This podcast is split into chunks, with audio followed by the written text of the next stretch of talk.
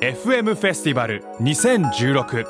未来授業。明日の日本人たちへ。ワークシフト2016第4次産業革命のハピネスとは。Second Lecture 講師。高桑咲テーマ。義足というテクノロジーは人間を超えるのか。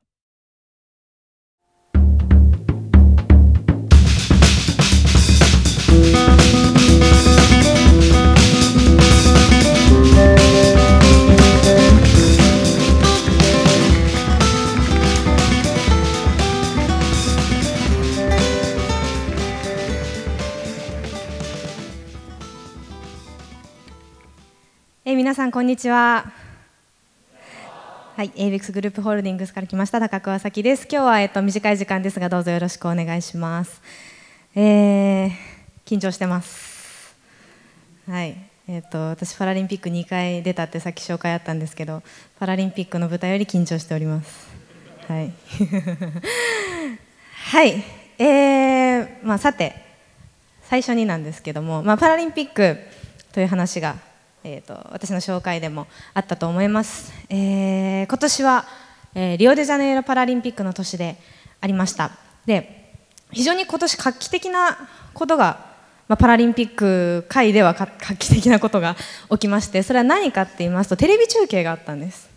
えーとまあ、全ての競技、全ての日程じゃなかったのかな、私はちょっと日本にいなかったんでわからないんですけども、えー、とそんな感じで日本にいてもそのパラリンピックがライブで見られるっていう、えー状況だったはずなんですね。なのでまず、えー、と早速皆さんにあの質問していきたいなって思うんですけども今年開催されたリオデジャネイロパラリンピックライブ中継で見ましたっていう方、えー見た方は青い紙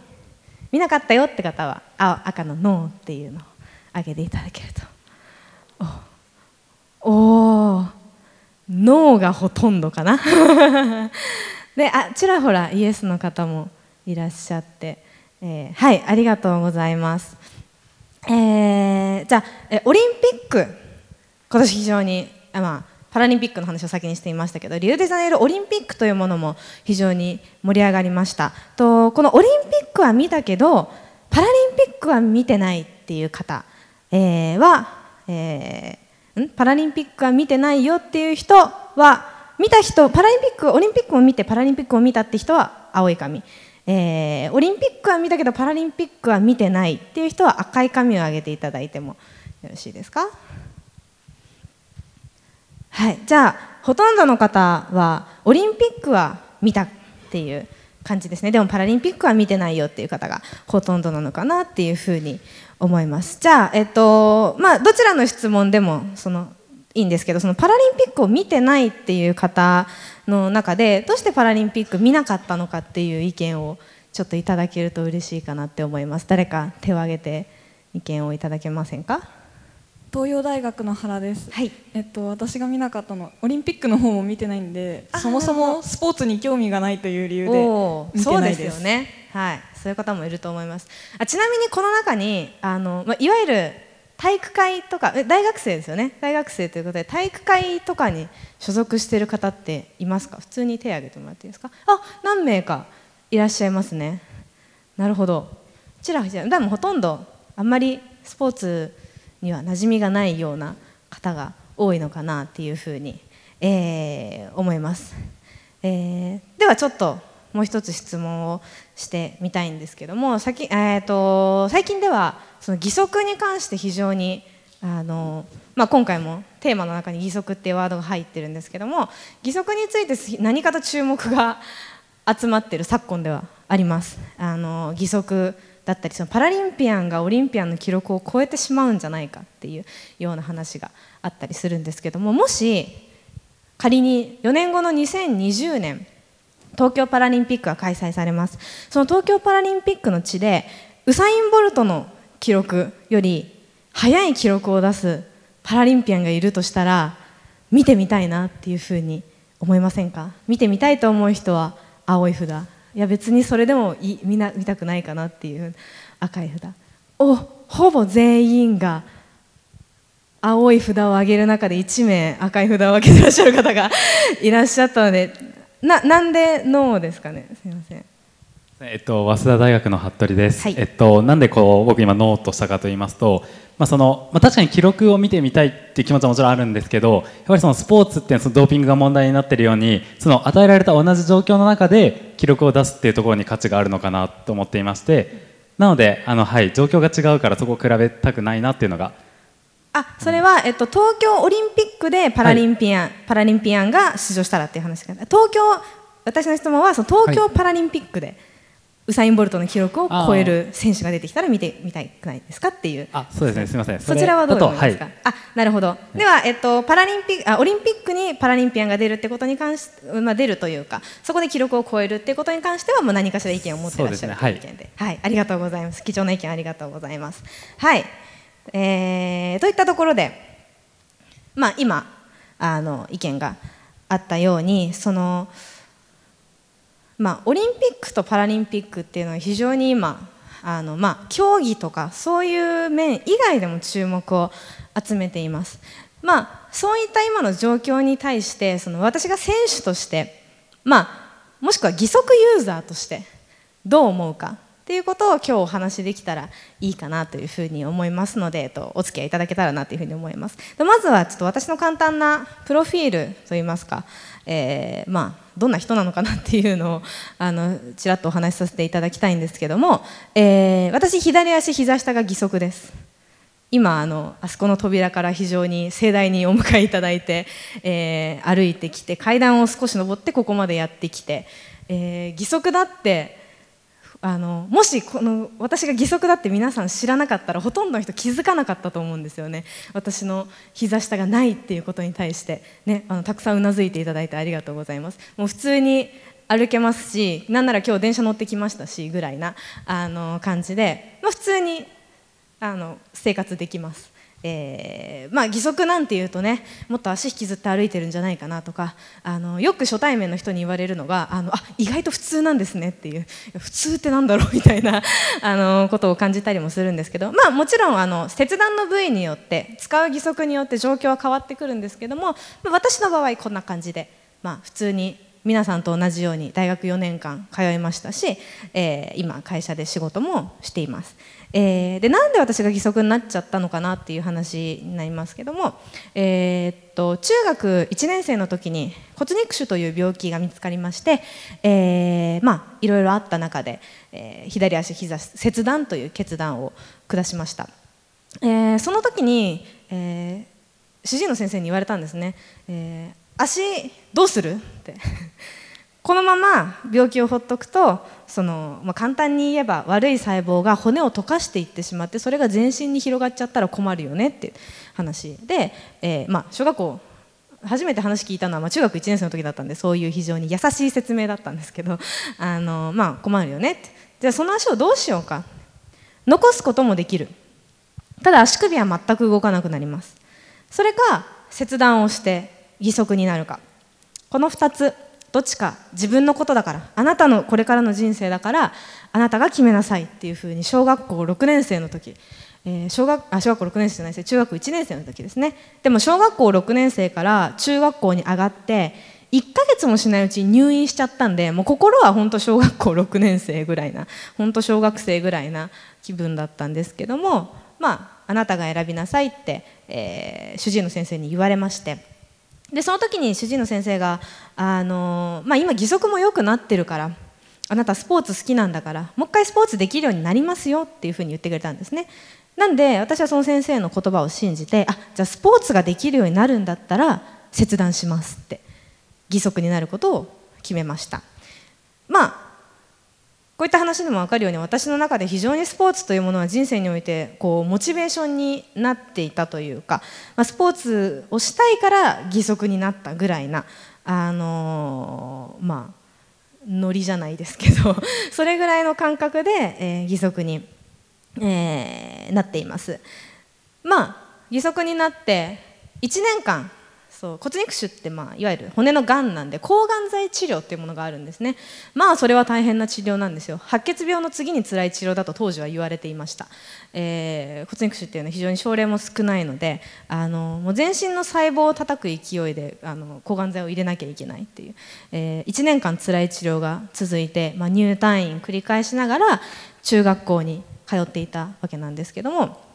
えーまあ、中学校っていうのは非常に多感な時期ですね。周りの学生さんたちもすごく多感な時期ですしあの、まあ、入学してあのいつの間にかいなくなっちゃったなって思った女の子が、えー夏休み明けて帰ってきたら髪の毛は抜けてるわ。なんかマスクしてるし松葉杖ついて全く変わった姿で、えー登校してきたとなったらまあそりゃ同級生たちはもう、まあ、同級生もそうですし学校のね先生方も驚いちゃうわけで、えーなかなかその中学時代っていうのはうまく人とコミュニケーションをとって生活するっていうことができなかったですね。はい、でまあ、その時もずっとあのスポーツはやっていたんですけども、まあ、なかなかうまくいかずで自分の中でその転機が訪れたのがと高校入学でした。高校入学と同時に、まあ、今も続けている陸上競技というものに出会って陸上競技部に何を勘違いしたか突然入ってしまったんですね。で、えーまあ、そこで同じような同じように高校から陸上を始めた仲間と出会い、まあ、切磋琢磨しながら、えーまあ、障害者スポーツの中で、まあ、国内の大会だったりまず高校の高校の時から海外の大会に出てみたりとかいろんなことを続けるうちに、まあ、自然とパラリンピックっていうものが一つ、まあ、夢とか夢というかまあ目標になりつつあったんですね。で、まあ、こんなことに私が陸上を始めた年っていうのが2008年でした。2008年何があった年でしょう？北京オリンピック・パラリンピックの年です。なので私も注目してすごく見てたんですね。当時は本当に1日夜の8時ぐらいからそう30分間だけあのダイジェストが流れるんですよ。でそれで自分の始めた陸上競技っていうのを本当にその30分間の番組録画してその陸上競技のシーンだけ何度も何度も見るような ことをあのしてたぐらい、まあ、それぐらい情報もなくて。でもあのあ私がいずれ頑張っていったらその先にはこういう世界があるんだなっていうのがあの見えてきた年に年だったんですね。2008年っていうのが。でまあおのずとあの、まあ、2012年のロンドンパラリンピックを目指そうと思い、えーその後、まあ、慶應義塾大学に入学しまして、えっと、慶應義塾の体育会競争部で、えー入ってその2年生の時にロンドンパラリンピックに出場しました。で今年、えーリオデジャネイロパラリンピック2度目を迎えるわけなんですけども、えーそろそろ全体に義足が回ったかなっていうところですね。義足皆さん触っていただいてどこにありますかね？あそちらにありますか？あごめんなさい。ありがとうございます。はい。こんな義足こんなやつが回っていたと思います。はい。えっと普段は競競技ですね。陸上競技で試合に出るときはこの義足を使って走っています。皆さんねもしかしたらこれ持っただけだったら、まあ、最近テレビとかであの見かける機会多くなったかもしれないんですけどそもそも進行方向がどっちなのかどうかわからない人ももしかしたらいたかもしれないんですけど、まあ、こういうものをつけて、えー走っていますでこの義足実際リオデジャネイロパラリンピックで、えー走り幅跳びと 100m と 200m を実際に競技した義足です。はい、で、えーちょっとせっかくなんで履いてみようと思います。ただこう見ての通り皆さん触っていただいて分かったと思うんですけどこうスパイクがついてて、えーこのままこのツルツルの地面で履いてしまうと私が転んで来シーズン潰れてしまうのでちょっとあのカバーをかけますので少々お待ちください。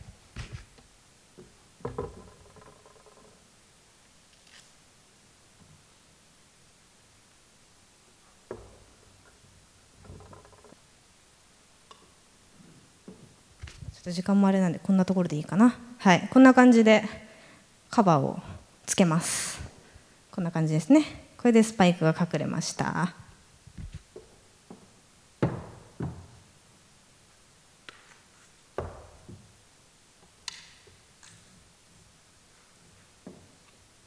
はい。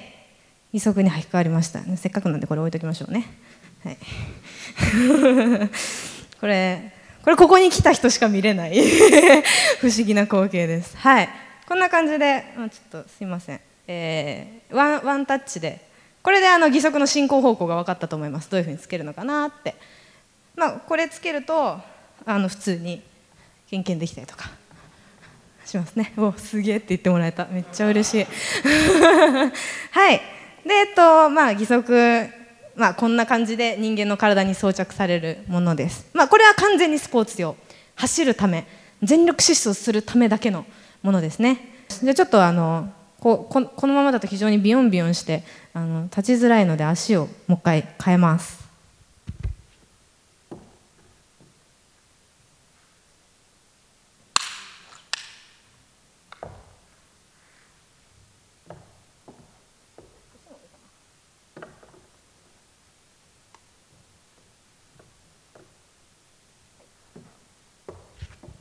はいこんな感じで皆さんに見ていただける位置にちょっと義足を置いておこうかなと思うんですけど。はい。こんな感じであの、まあ、ものにもよるんですけども私の場合はワンタッチで本当に義足が変えられる仕組みになってます。えーまあワンタッチなんですけども実はこの中のところで物理的に止めているのであの外れることは基本的にはないです。はい、では、えっと、一つあの気になるところがあると思います、えークラス分けに関してちょっとご説明しようかなというふうに思います。スライド出ますでしょうかね、はい。えっと、パラリンピックにはクラス分けというものがあります、えー体に障害を負った人がアスリートがたくさん出るあの試合なんでもちろんそのレースを平等にしなきゃいけないんですね。立位の選手と車椅子の選手が一緒に 100m 走ったところで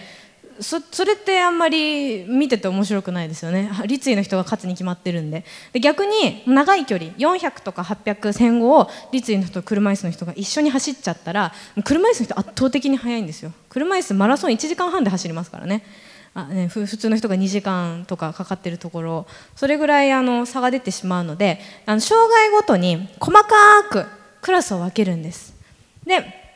えー陸上競技、まあ、私陸上競技やってるので陸上競技の場合は T と F っていうクラスに分かれます、えー私のクラス T44 と言います、えーこれは、えっと、40代が欠損と切断もしくは、え機能不全を示していまして、えー1の位の4っていうのが、まあ、膝下ですね大体。膝下に何か起きてるっていうことを表します。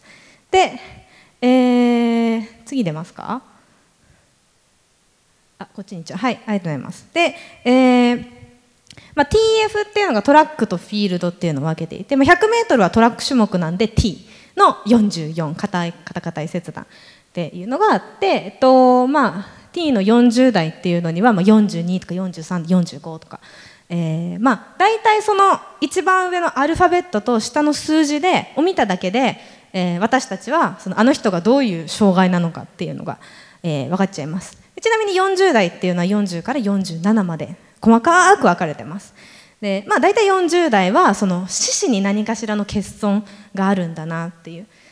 40と41っていうのがまたちょっと特殊であの小人症っていうあの低身長症のあの障害にあたるんですけども、まあ、基本的にはその、まあ、なんかこの四肢に何かが起きてる人たちの障害を、えー40代で表します。でこれがまた多くてですねそれこそ40代だけでこれだけあのクラスが8段階あるわけであのもうタイムテーブルとか見ると何個100メートルがあるのよっていう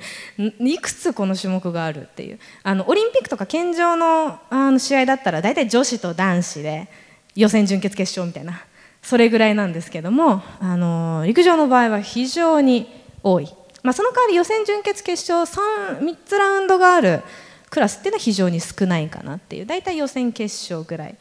まあ、中にはあるんですけども、まあ、それぐらいで、えーまあ、細かく分けてしまうのでそういう感じになります。でそのタイムテーブルを見ると 100m がいっぱいある。あのロンドンの時よく言われたのはあの高桑さんが出る 100m ってどれなんですかっていうあの言われるぐらい、まあ、一つ最初のスライドにも出ましたけどパラリンピックをこうちょっと見づらくしてる要因の一つなのかなっていう。でこのクラス分けが陸上競技だけじゃなくて、まあ、個人競技大体水泳とかにもまた水泳独自のクラス分けがあります。で団体競技だとその障害の重度によってなんか持ち点が違ったりとかそういう競技があったりするのでもしあの興味ある方はぜひ調べていた調べたりあのお勉強していただきたいなっていうふうに思います。まあでも若干その各分野でもいろいろあると思うんですけどもこのアルファベット一文字と数字で何かが分かるってすごいちょっと暗号チックでかっこいいっていうあの 私がそのあこれ覚えたいなって思った、まあ、モチベーションとか、まあ、その場に現場にいる人なんで分かってて当然ぐらいのところはあるんですけどもちょっとあのあかっこいいなこれって最初の頃思ってた自分がいるんであのそういうあの好奇心でも全然いいと思いますのでこれが分かるとちょっとパラリンピック見やすくなります。でちょっとだけ面白くなります。あ障害1段階違うだけなのにこんなに動き方が違うんだとかスピードが違うんだとかそういうのがちょっと見えてくるとまたパラリンピックもちょっと違う視点でね見られるように1個先を行った視点で見られるようになるんではないかなっていうふうに思います。はい。カナダでも。中国でも。ドイツでも。そして日本でも。寺岡製鋼は革命的な製品を作り続けマーケットは世界150カ国に広がっています。この世界にないものを当たり前にする。私たちは斬新なアイデアで未来に挑戦していきます。新しい常識を創造する寺岡成功君なら何を作る？